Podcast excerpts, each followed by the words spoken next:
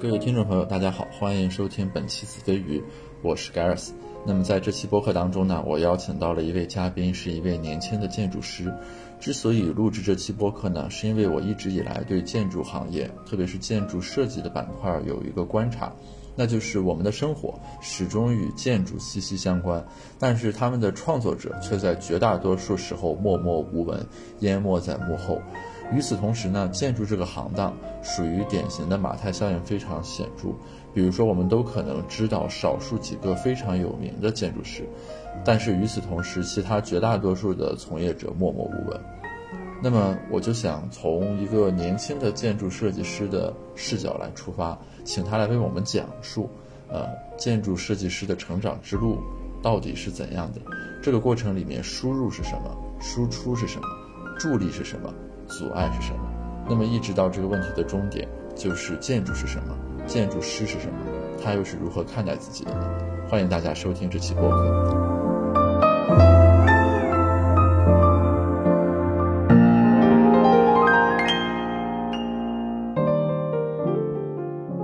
你是高中出国留学的时候就选了建筑这个专业，对吧？对的，就是等于是说，你以一个高中生的视角，就已经很坚定的定了这个方向。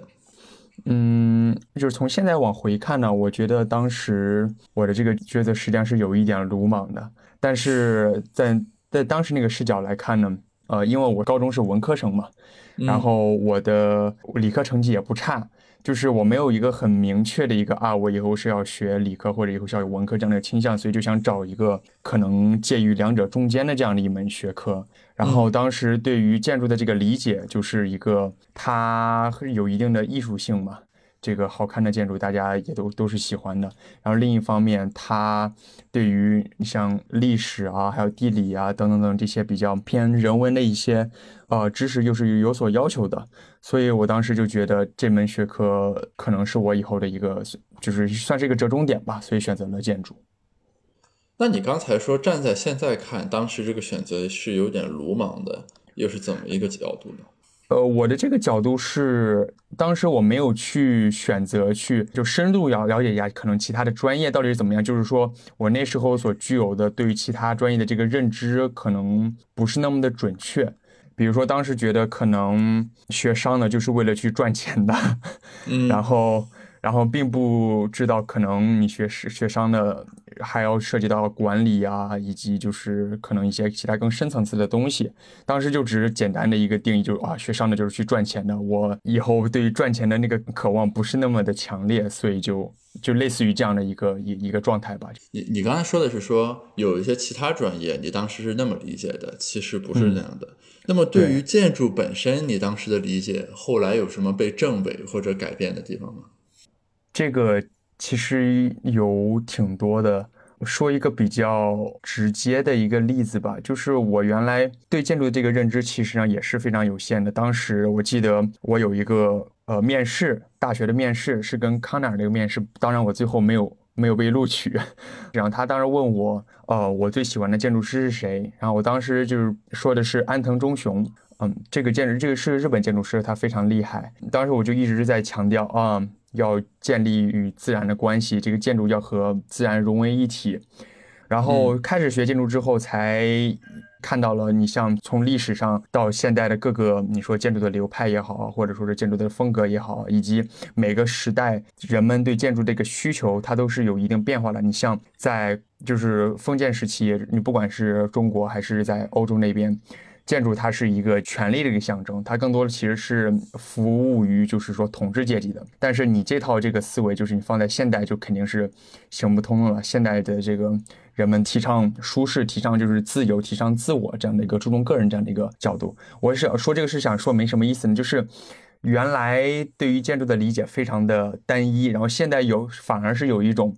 就是困惑和迷茫，就是不太知道自己以后的方向到底是该什么样子的。然后有很多感兴趣的理论呐，感兴趣的这些建筑师啊，但是始终没有办法去 pick 一个最喜欢的呀，等等等这种感觉。这个我感觉是一个比较强烈的一个感受吧。你所谓的困惑和迷茫，都是就是在这个建筑行业以内来说的。你没有考虑过转行之类的是吧？或者说，就是你依然是喜欢这个行当。对，我觉得我依依然对于建筑这个职业保很有很有热情，就是很想去做好一个做好一个建筑师。只是说现在可能寻找到自己一个定位是一个是是一个问题吧。什么是定位呢？定位就是就是每一个建筑师可以这样理解，就是有一个自己的这样的一个品牌，这样的一种感觉。嗯，你像我现在在实习的这一个事务所，它的这个它虽然是个建筑师，但是它的所有项目都是要包含室内的。就是说，你如果给他一个项目，只是一个概念性设计的话。他是不干的，他是必须要承包了这个项目的落地以及室内，就是他的这个算所谓的可能就是这个卖点，就是他可能建筑整体造型上啊或者什么的没有建筑其他的那些比较注重外在的建筑师做的那么好，但是他的室内做的非常的精致，做的非常的复杂。然后你像也比较出圈的，像扎哈扎扎哈哈蒂，他的这个建筑就是以非常。呃，动感很有流线型的那种建筑造型为大家所喜爱，然后大甲方去找他的时候，也都是冲着他的这样的一个风格去的。那我大概能领悟到，就那楼像在流动和要飘起来那种感觉。对对对对对。然后还有像国内的这个，其实也有类似像 MAD，呃，马岩松马工，他虽然是扎哈的学生，但是他提倡的就是说。他的作品其实从最开始的比较追求造型上的这个山水建筑，到现在他可能更把它哲学化，更怎么说呢？更抽象了一些。就是说，所以说我是想说的是，每一个建筑师就是最后成名也好，最后就是说你作为一个成功的这样的一个商业也好，他都是一定要有自己这样的一个卖点，这样的一个自己的一个品牌的这样的一个概念在里面的。然后我现在是在思考这样的一个。这样的一个东西，哎，那你有没有研究过？就是，嗯，你的同行里面做的比较好的前辈，比如说刚才你说的这一串人，他们的这个所谓定位是在什么时候找到的？比如说是在他们入行多少年或者自己多少岁的时候，然后呢，他们的这个定位又是怎么找到的呢？这个我对于一些建筑师是有一定了解。你像，呃，刚才提到的安藤忠雄嘛，他并不是一个正规建筑师出身的，就是他没有上过。跟建筑系有学有关的这个教育，他是自学的，然后他可，然后以及他之后是通过旅行等等等方式，然后去学习建筑的。我我我想，我觉得这个个人的风格品牌，这个其实有一点和建筑有一点诞生鸡鸡生蛋的这样的一种感觉，就是他一定是一边摸索，然后一边逐渐变得确定，然后可能还会一直在变化这样子的。因为其实建筑师这个是个你可以开始入门的很早。但是可能你呃决定把它作为一种自己的事业来做的，而不是给别人干的时候，这个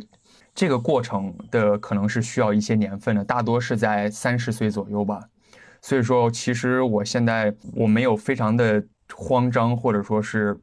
迫切，因为这个东西它一方面是一个一直在变化的，就是哪怕我现在觉得我找到了，可能以后还是会一直在变。另一方面，这些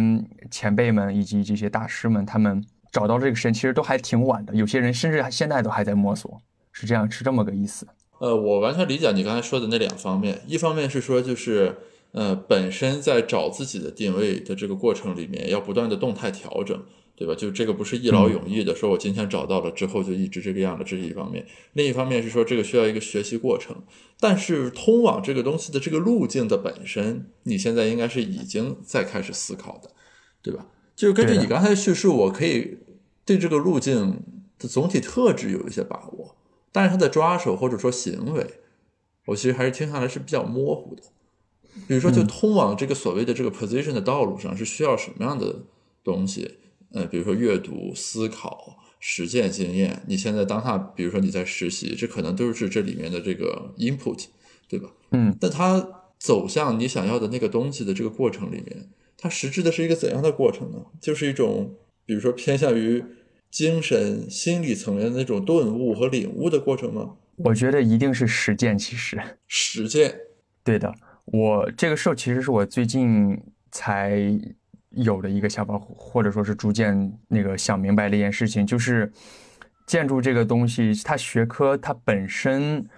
没有，其实没有那么大的知识体系，就是说，这所谓的那些理论啊，什么都是后期去反思，去把它就说理论化，去把它构搭建起来。这样，你任何一个建筑师的这个成长过程中，最重要的一定是实践。当然，如果如果你从来就没有打算去做一个实践建筑师，因为也有也有就是说理论建筑师。就是他们是只是研究理论，就是说去评评论、去批判，然后他们自己没有很多的那种建成作品，或者压根一或者说是一一件都没有。当然也有这样的建筑师，但是如果你本身的这个目标是一个我要做实践建筑师，英文里面叫 practice practicing architect，就是一定是实践是经验，就一定实践是最重要的，因为这个在现实生活中你做建筑，它其实。我们有一个这样的一个说法，叫做其实百分之八十的都是在做就是很无聊的工作，只有百分之二十的才是真正在做设计的时间。这是因为百分之八十的时间都是在做与你想与甲方的这个协调，就是你得去用各种各样的方式去去去理解甲方到底想要什么，然后你自己想通过这作品表达什么，然后去就中间这是个这其实是个是个有点是个权衡的一个过程，因为。当然，人家是甲方，你是乙方。然后另一方面，这个项目在推进的深化的过程中，你可能涉及到结构啊、水电呐、材料啊，就这些方面的推敲和在落实的过程中，它的这个这个步骤都是很繁琐的。然后这些其实是对于真正上对于一个建建成一个建筑，其实是最重要的一个环节，我觉得。而这些东西你其实在学校里是学不来的。然后真的是只有在现实生活中。去去去去实践，然后去观察，就是才能才能学习得到。我是这样认为的。我有一个关于行业的细节问题问一下，嗯，就比如说一个作品，那应该是说有一个著名设计师或者就是大的设计师来领衔，然后这个团队里还有很多人，建筑设计是这么一个作业模式吗？绝大多数是这样的，没错。OK，那你所谓的实践，就是说你作为团队的一个成员去参与一个项目，本身就算实践的一部分了，是吧？你指的并不是说非得自己来累的一个项目才算实践。对，只哪怕你是团队的一员，因为你可能在，比如说你今年做的一个住宅项目，然后你在里边承担的这个角色，可能更多的是就是制图，然后你的这个这责任就是你制作你画出来的这个图。就是甲方得能看得懂，施工队得能看得懂，然后最后中间这种各种衔接，哪怕你是只是在整个项目是负责这一个环节，你到可能下一个项目你就变成可能是去负责立面的这个设计。就是说，因为即使你不是一个人去去设去把控整个项目，通过在不同项目的这样的一个经验，你是慢慢慢慢能积累出来。所以说，我也觉得为什么，呃，建筑师可能他是一个比较。晚成的一个职业，就是因为他需要前期这样大量的实践经验的积累，可能一般我觉得，呃，五到七年时间是一个比较常见的一个积累过程吧。然后就是，如这样在事别人的事务所这样给别人干活，然后五到就五到七年之后，你自己会对，如果给你一个项目，你会从最开始的概念方案设计到最后落地，都每个步骤都基本上都参与到了之后，你这样有就有这样的一个。经验和呃能力去去去带领这样的一个项目，是这样的一个是这样的一个这个说呃整体和部分之间这样关系。那从参与项目到独当一面之间隔着的是什么呢？或者说需要的这个主要辅助因素是什么，能帮助你迈过这个关卡呢？我觉得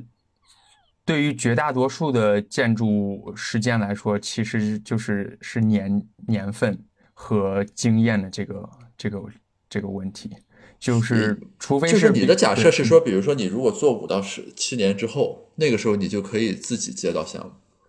如果如果你在这五到七年中，你接触到足够多的项目，然后接触到项目中足够多的这样的一个方面的话，对我我只是我只是觉得我我只是对于我来说，嗯，或者说我观察到的五到七年，这是个比较长的一个时间，就是说是长是一段非常充裕的。然后你如果是一个比较上进，你是个就并不是就成天就满足于，啊做一项单一的工作那样子的一个一个设计师，就是你愿意去尝试不同项目的不同方面，去承担不同的责任，这个五到七年的这样的一个时间是能够让你去成长为一个能独当一面的这样的一个，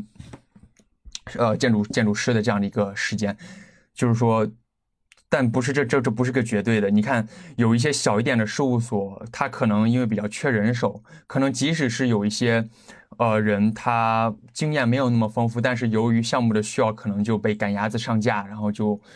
就是算是就是实践中学习嘛，这样子的一个也是有的。这个就是比较看你个人的选择了。你如果是嗯比较喜欢这种呃呃有挑战性一点的，然后以及呃可能压就是非常非常不具具有不确定性的这样的这种环这种环境的话，那可能去一个小一点的事务所会有这样的机会，但是不保证，因为。因为是这样的，就是你一个事务所的作品，它是它的这个责任是划在就是这个这事务所的主持建筑师，嗯之下的。就是说，他其实把如果把一个项目交给你，实际上是是相当于让你承担了一部分他的这个责任，就是这样的。所以就说，它中间是涉及到这样的一个一一方面是信任问题，另一方面也是有一定的这个法律。责任问题在里面的，所以说，我觉得这个你如果很年轻，然后大家然后有人会愿意把这个项目整体都给你，这样的几率还是比较小的。所以我说，从保险一点或者说是比较保守的一点的角度来说，时间和经验还是比较，就是说客观的一个衡量标准的。OK，这个和我想象的略有不同啊，因为根据你刚才的描述，这个过程好像听起来很线性，就说只要你愿意学习。有足够的时间来学习，那么你就会逐渐成长为可以独当一面的人。我比较好奇，这里面不会有一些，比如说需要你能够从量变到质变的那种跃迁，或者说一些获客和拿单的能力之类的吗？就好像比如说我们做科研的角度来说，呃，你并不是我做七年，你这个成果就是做一年的七倍。也不是说只要你肯往上花时间，你最后就一定能成长为很好的学者。就有的人就一直做，他就是不行。所以我比较好奇，就对建筑这个行业来说，是不是面临同样的问题和挑战呢？嗯，你刚刚提到一个很有意思的一个词，就是线性。我想就是提一下之前。也是通过，也是通过你，就是了解到，就是产业它之间有有这么一个有一个叫有一种叫做指数型产业，另一种就是说线线性产业这样的一个区分。然后建筑这个产业，就是我我理解你刚刚说的是什么意思，就是好像好像就是有一个点，那是一个就是说爆发点，或者说是一个就你上说了量变到质变，有没有这样的一个点？在我看来，建筑这个它是个我我没有办法以偏概全，真的就是。每一说句老实话，每一个成名的建筑师，他的成名方式都有所不同，是这样的，而且机遇都有所不同。举就给你举几个简单的例子，你像扎哈·哈利，他当时一举成名是通过一个竞赛，叫做就是呃 The Peak，是香港香港的一个竞赛，很早之前的，他就是通过一幅画一举成名了。然后马工马岩松，他是。这说出来可能会有人打我，但是，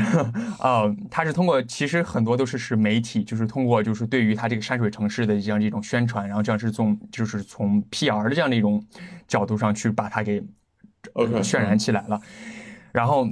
就是这这什么意思？就是说也有可能有一些他很好的建筑师，但是他没有办法拿到那么多项目，也没有那么多就是的名气。就是说，因为设计师这个行业它本身是个，就是说其实是个比较。多样的一个多样的一个职业，就你没没有办法去拿一种固化的一种类型去套每放到每个人的身上，所以说每个人的这个特点都不一样。我没有办法说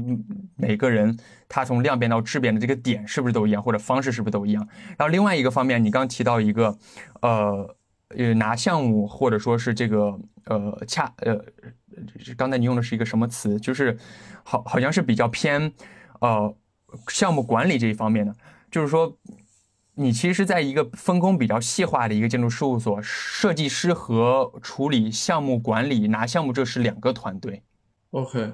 是这样。所以说，比如说招投标这个过程，呃，假如说，比如说你想设计冬奥会的主场馆，那招投标这个过程，就是事务所内部的这个分工会非常明确，你是这个意思吗？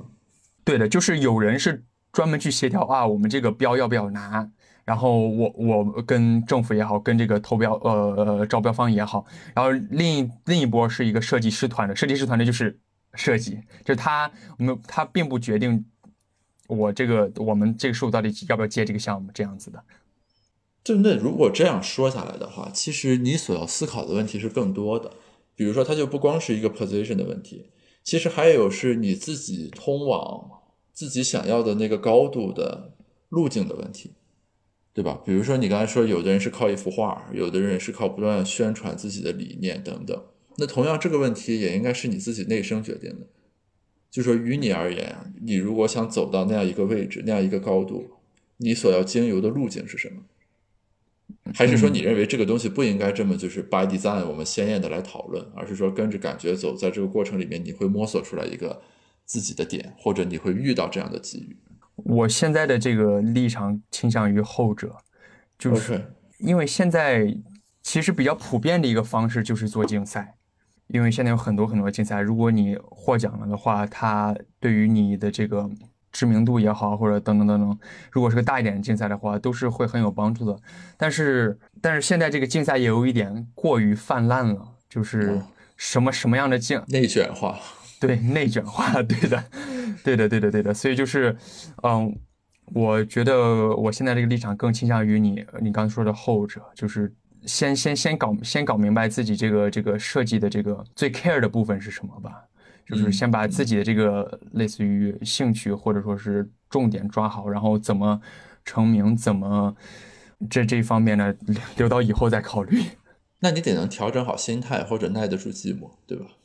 对你这点说的非常好，非常好。对，因为我记得当时上大学的时候，呃，就是呃第一节课，第一节课那个教授就说的是。你如果你想成为建筑师，你一定要耐得住寂寞，你一定要有耐心，就是这这一个词儿，就是耐心这个词儿。你是是他上就是上学第一个教给我们的东西。因为，比如说以这个艺术为例啊，我身边有朋友哈，但是说出来可能对这行业不太尊敬。比如说，那人家思路就是说很简单，就他父亲有钱，然后他父亲就帮他办各种展，来打这个知名度，然后动员自己的富商朋友每人买上一两件他那个画啊。然后就把这个知名度打出来，然后就炒起来啊！就是说，他完全是以一个这种就是很商业化运作的模式来解构这个事情啊。于是就是把这个自己的这个咖位和知名度就给打起来了，对吧？就我刚才问你那个问题呢，其实就是说，其实，在建筑的情节下，我猜应该也可以有一些类似的机制，对吧？就假如说真的有某个大佬啊，就把钱全砸在你身上，就是我要推一个中国的新时代年轻设计师代表。然后帮你，不管是宣传或者说打榜怎么样，就是去助推和催熟这个东西，应该是有一些路径的，对吧？但是就听下来，你刚才自己的感受，还是是说基于自己的一种体感和逐渐的这种 learning by doing 的方式，来在这里面去成长。我主要是像能像你刚才说，对于艺术家那种砸，就是砸钱，然后去。去 sponsor 去去去赞助，或者说是这样的一个情况，建筑太少了，而且建筑它的这个耗资，它远远比就是说一件艺术品要大得多。但是我也不能，我也不能说没有，为什么呢？因为呃，你知道有个日本建筑师叫时尚纯也吗？呃，不知道，你可以介绍一下。对他是一个，他其实是个艺术家，就是这这个这点很有意思，他其实是个艺术家出身。他是一个日本建筑师，然后他原来是在一个很有名的一个建筑事务日本建筑师事务所桑拿，他们是拿了普利兹克奖，呃，就是说他是他的老师，他的这个你说师傅吧是很有名的。然后他出出来之后自己办事务所之后，因为他的他的他的理念非常的独特，就非常的新颖。然后我当时有幸就是去他的事务所里面实习了一段时间，但是当我在那段时间实习的时候，我发现他的。基本上百分之九十的项目都是中国山东的一个甲方，对啊，就是对，就是说我不能说没有，但是我只能说这样的情例子我见的很少。而且我从你的叙述的感觉来看，你不光是说就是这种机会不容易找，所以你没有寄希望于这上面，而是说你自己对不同的路径其实是有一种体感上的偏好的。就是并不是说啊，你现在找不到一个土豪啊，所以没有办法啊，而是说你自己其实对于建筑师的成长路径有一种自己的理解，所以你愿意去遵循那个路径去走。因为理论上来说，你也可以这样，就是你天天就在找土豪，对吧？你能找到一个，比如说能 sponsor 你盖三个小楼的人。啊，是 是，对我这方面。一个是体感上，就是这个有对于建筑这个路径呢，我是有一个这样体感上的一个偏好；还有一个是就是能能实际真的是能力的这个这个这个顾虑吧，算是。就是我真的我不是很确定现在，嗯，这个阶段能不能自己那像我们这样去做，就本质上可能也还是你刚才说的一个，就是因为之前看过这么多人的事例，我已经对他这个道路，就说只有走这条道路才能有这些经验，才能有这些，呃嗯能力的这样的一个，算是一个比较固化的一个思维方式吧。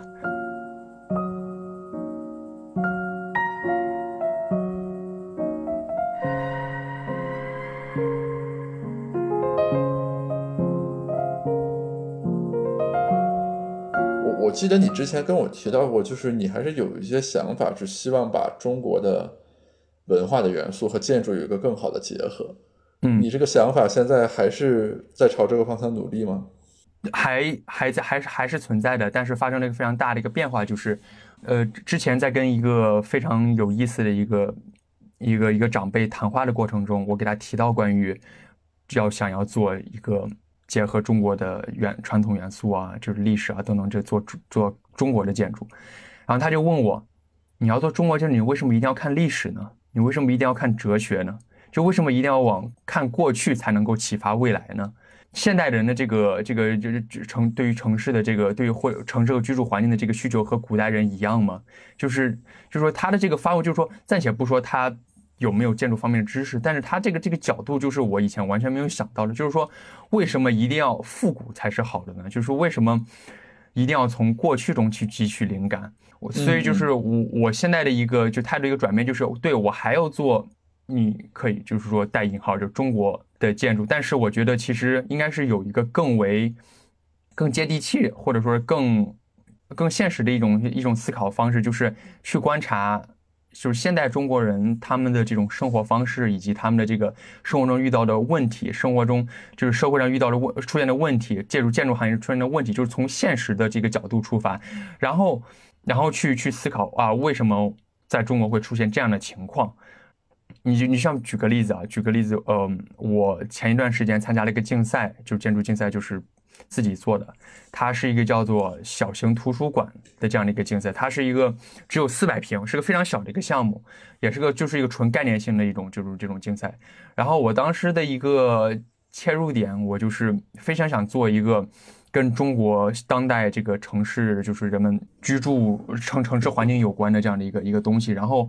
因为它的那个竞赛的主题是你要将注意力放到一个叫做边缘群体，嗯，就是。这个边缘群体，它既可以是，就是它的就是这个定义是是是由你来定的，就是它可以是个，比如说荒山野岭里面一个未开化的少数民族，它这个也是一个边缘群体，就是他们需要这样的一个教育资源，你给他建一个小型图书馆，但它也可以是一个在城市里面的边缘群体。于是我就我就对这个这个这这个这个思路很感，就是说城市里面的边缘群体有哪些呢？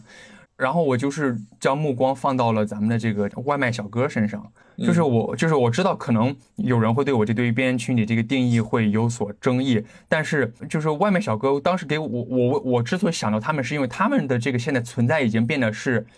多到你很容易就忽视掉他们，就他们的存在好像是理所当然的。嗯嗯。但是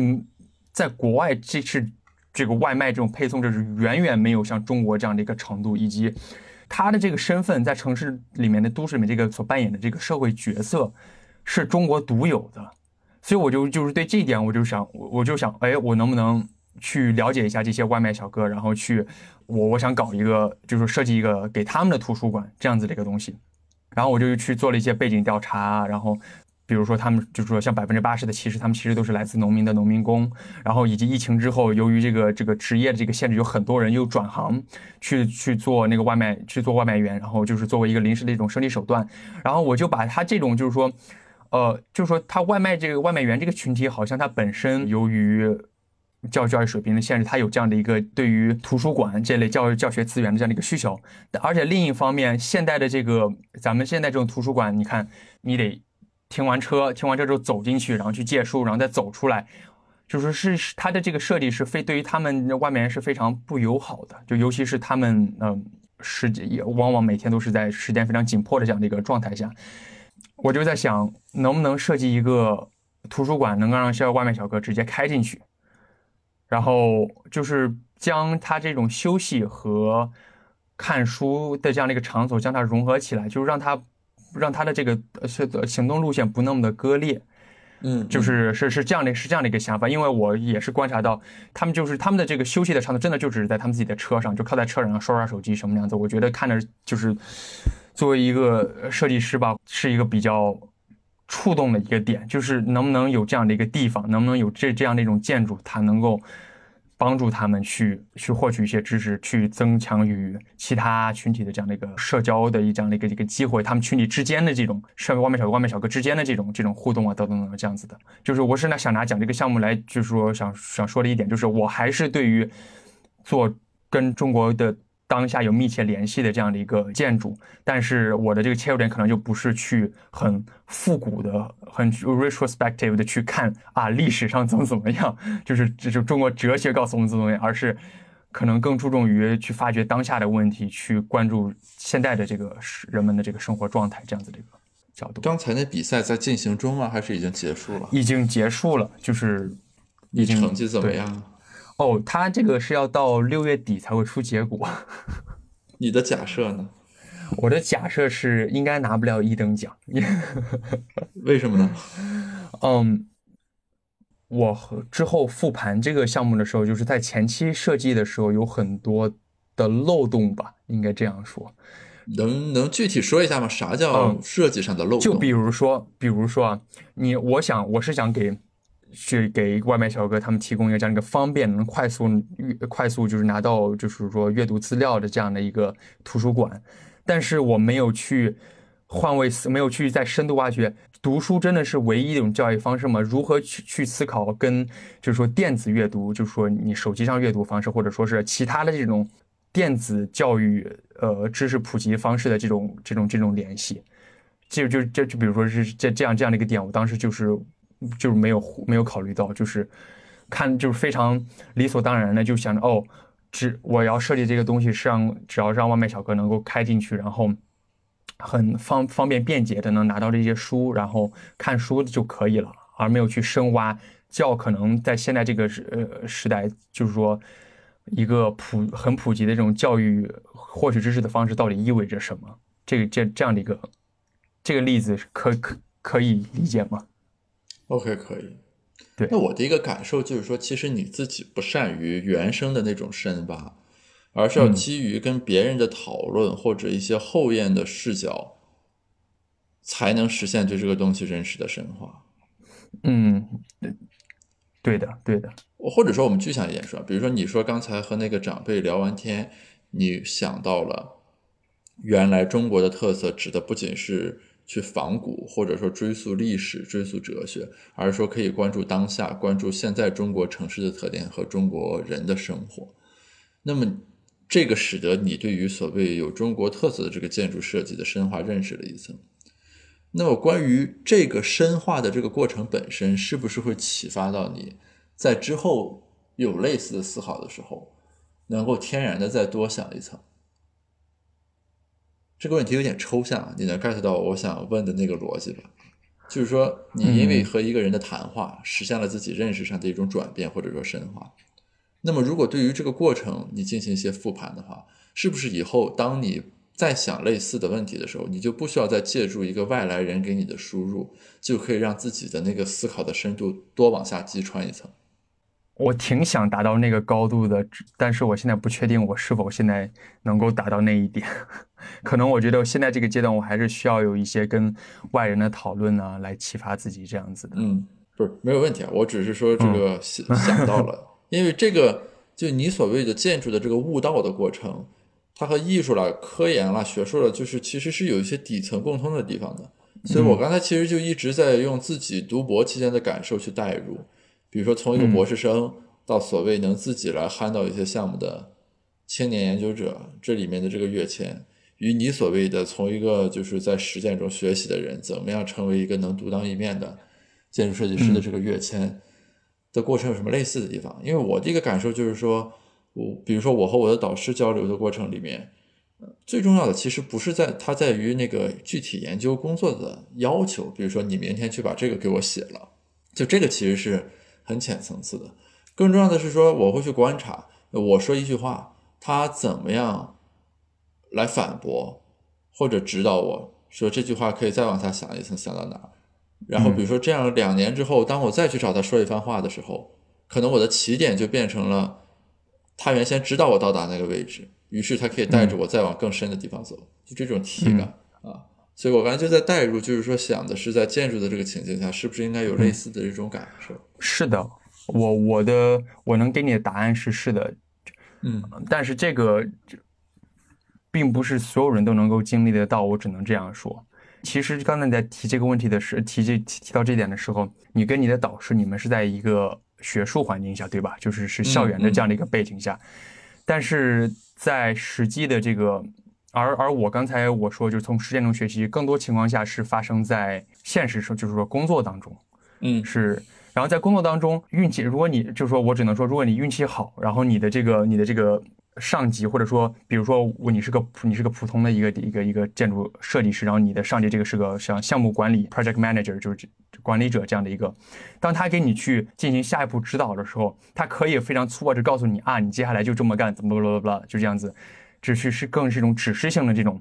也但他也可以跟你去讨论，就说啊，我们为什么要这样设计，然后去去引导着你去。哦，去去怎么说呢？向你展示一些他的，就是说这样的一个思考方式。然后作为你呢，你作为一个初级的这样的一个设计师，你肯定是能从当中学到一些，去处理一些设设计上的问题的一些解决方法和就是思考方式。会教你的和不会教你的这样这两种的上级我都遇到过。就是我只能说，如果你在实践的这个场景之下能遇到愿意跟你说，引导着你这思维的这样子的这个上这个。上级是比较幸运的，我听下来，你这行当比我们其实要难做一些。呃，你比如说从人数上来说，中国这个顶级的设计师人数肯定比顶级经济学家人数要少，我感觉。我我对于经济学我不是很了解这个，我呃，但是的确，中国建筑师现建建筑师现在还仍不是一个非常，对啊，就是我我从直观感受上来说啊。比如说，就是要做到一定咖位的，就是我我知道，就是中国你现在肯定是有很多建筑设计师，因为咱们这个城市化什么的这个推进的过程，这需求端旺盛嘛，就说这个行业的供给是充足的，只是说按照你的那种标准，所谓有自己的一种 position 的那个咖位的这个设计师，那不是那么容易实现和达成的，应该是。我感觉你从我们上次聊天到现在，其实是有变化的。就比如说，之前我们聊到你对于建筑的思考的时候，你提到说有中国特色的建筑设计的时候，那种时候我更多的是感受到你的一种情绪，或者说一种愤怒，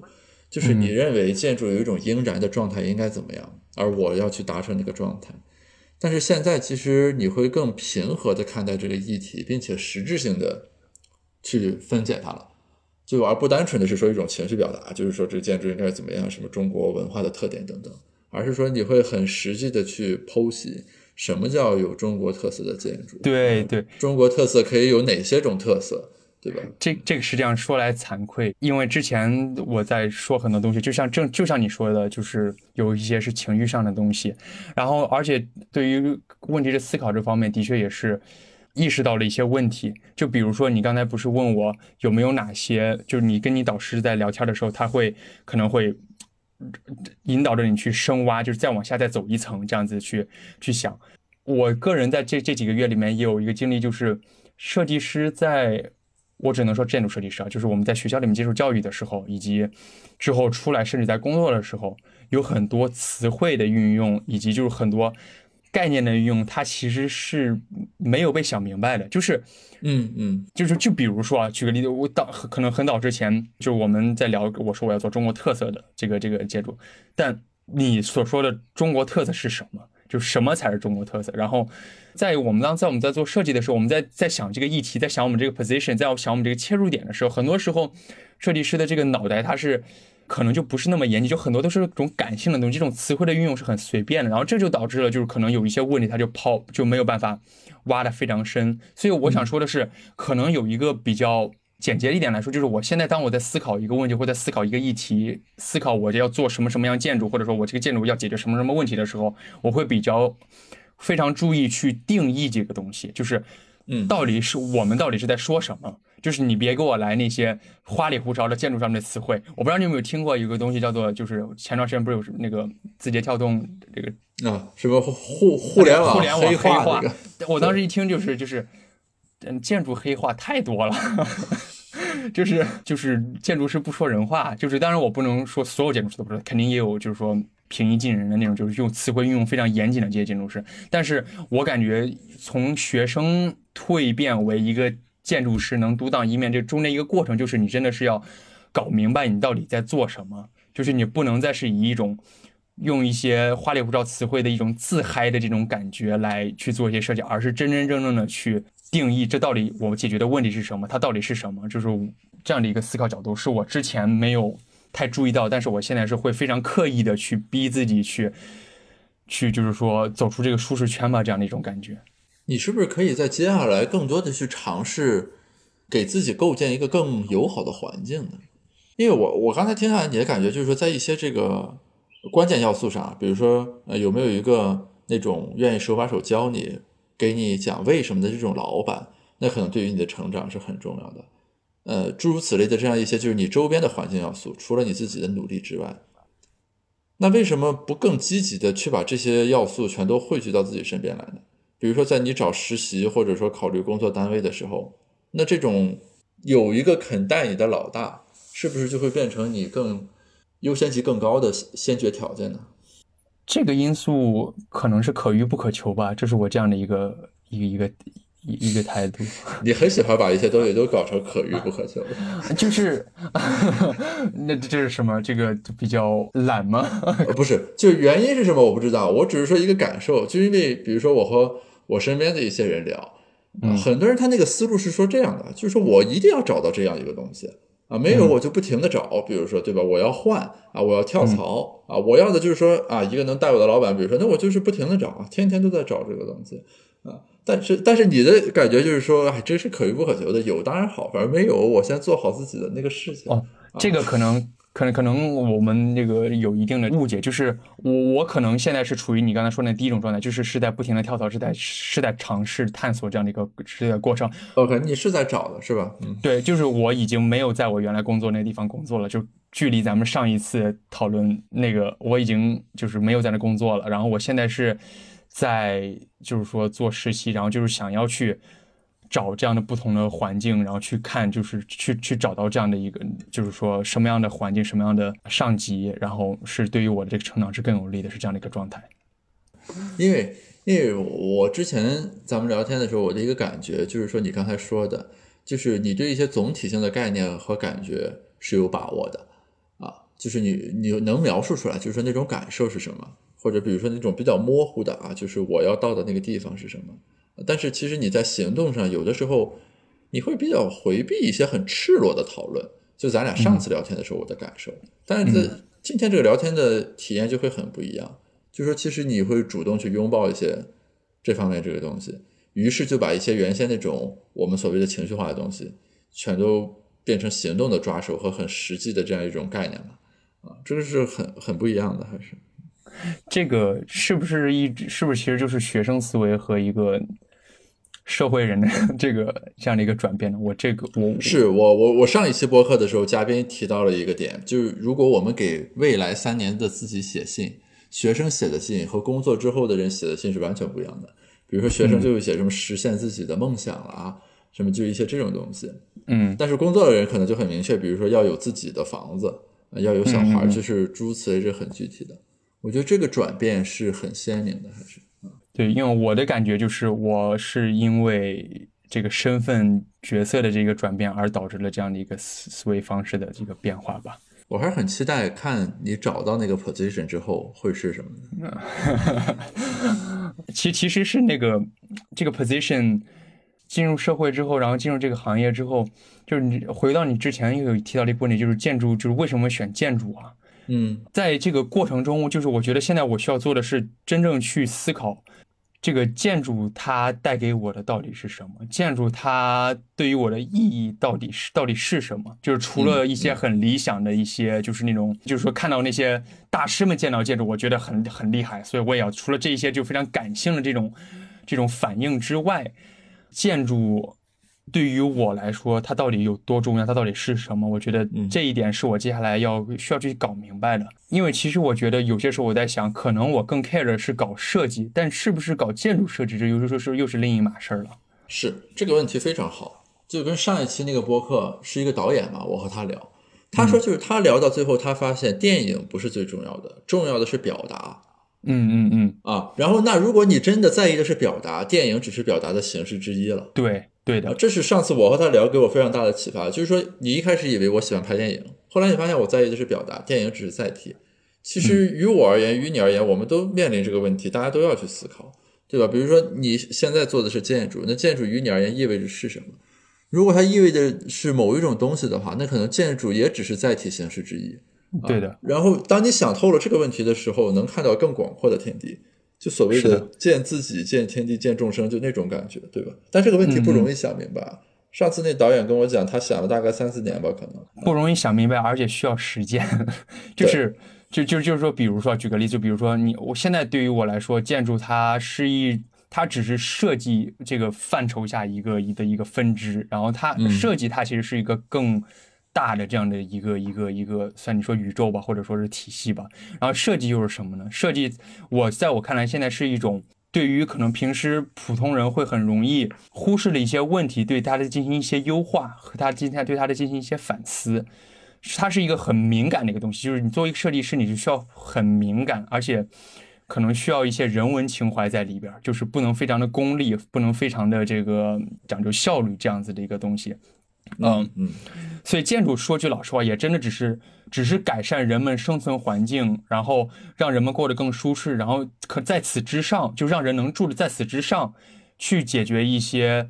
他们这个项目所要针对问题，比如说你像。呃，灾区的重建，它这个项目它很迫切要解决这个问题，就是怎么能够节能，就是节节约成本的、节约时间的，去完成这样的一个人们房屋的这样的一个搭建这样的一个过程，而且还能做到各种就是社会上社会性的一些效益，就比如说公共空间呐，或者说是人与人之间的这个群体的重重建呐，等等等等这一类的。就说句老说到底，建筑实际上就是是一种对生活的这种优化，是一种。需要从一个比较有透片的一个就是这样的一个角度去出发的，所以，呃，这是我现在的理解。建筑它其其实只是设计的一个一个一一个部分，其他任何一个行业的设计，你说图平面设计、服装设计等等等等，这都是他们所代表的态度，都是可以融会贯通的。我觉得。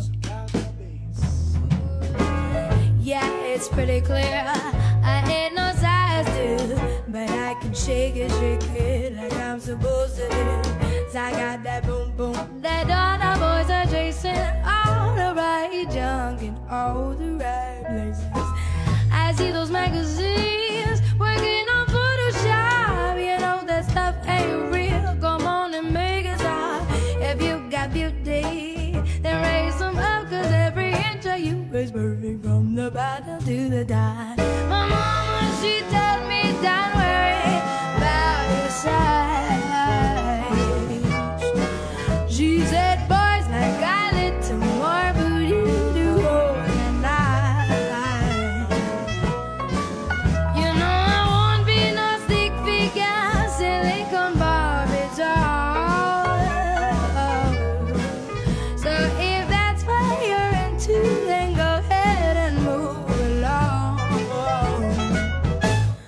Because you know I'm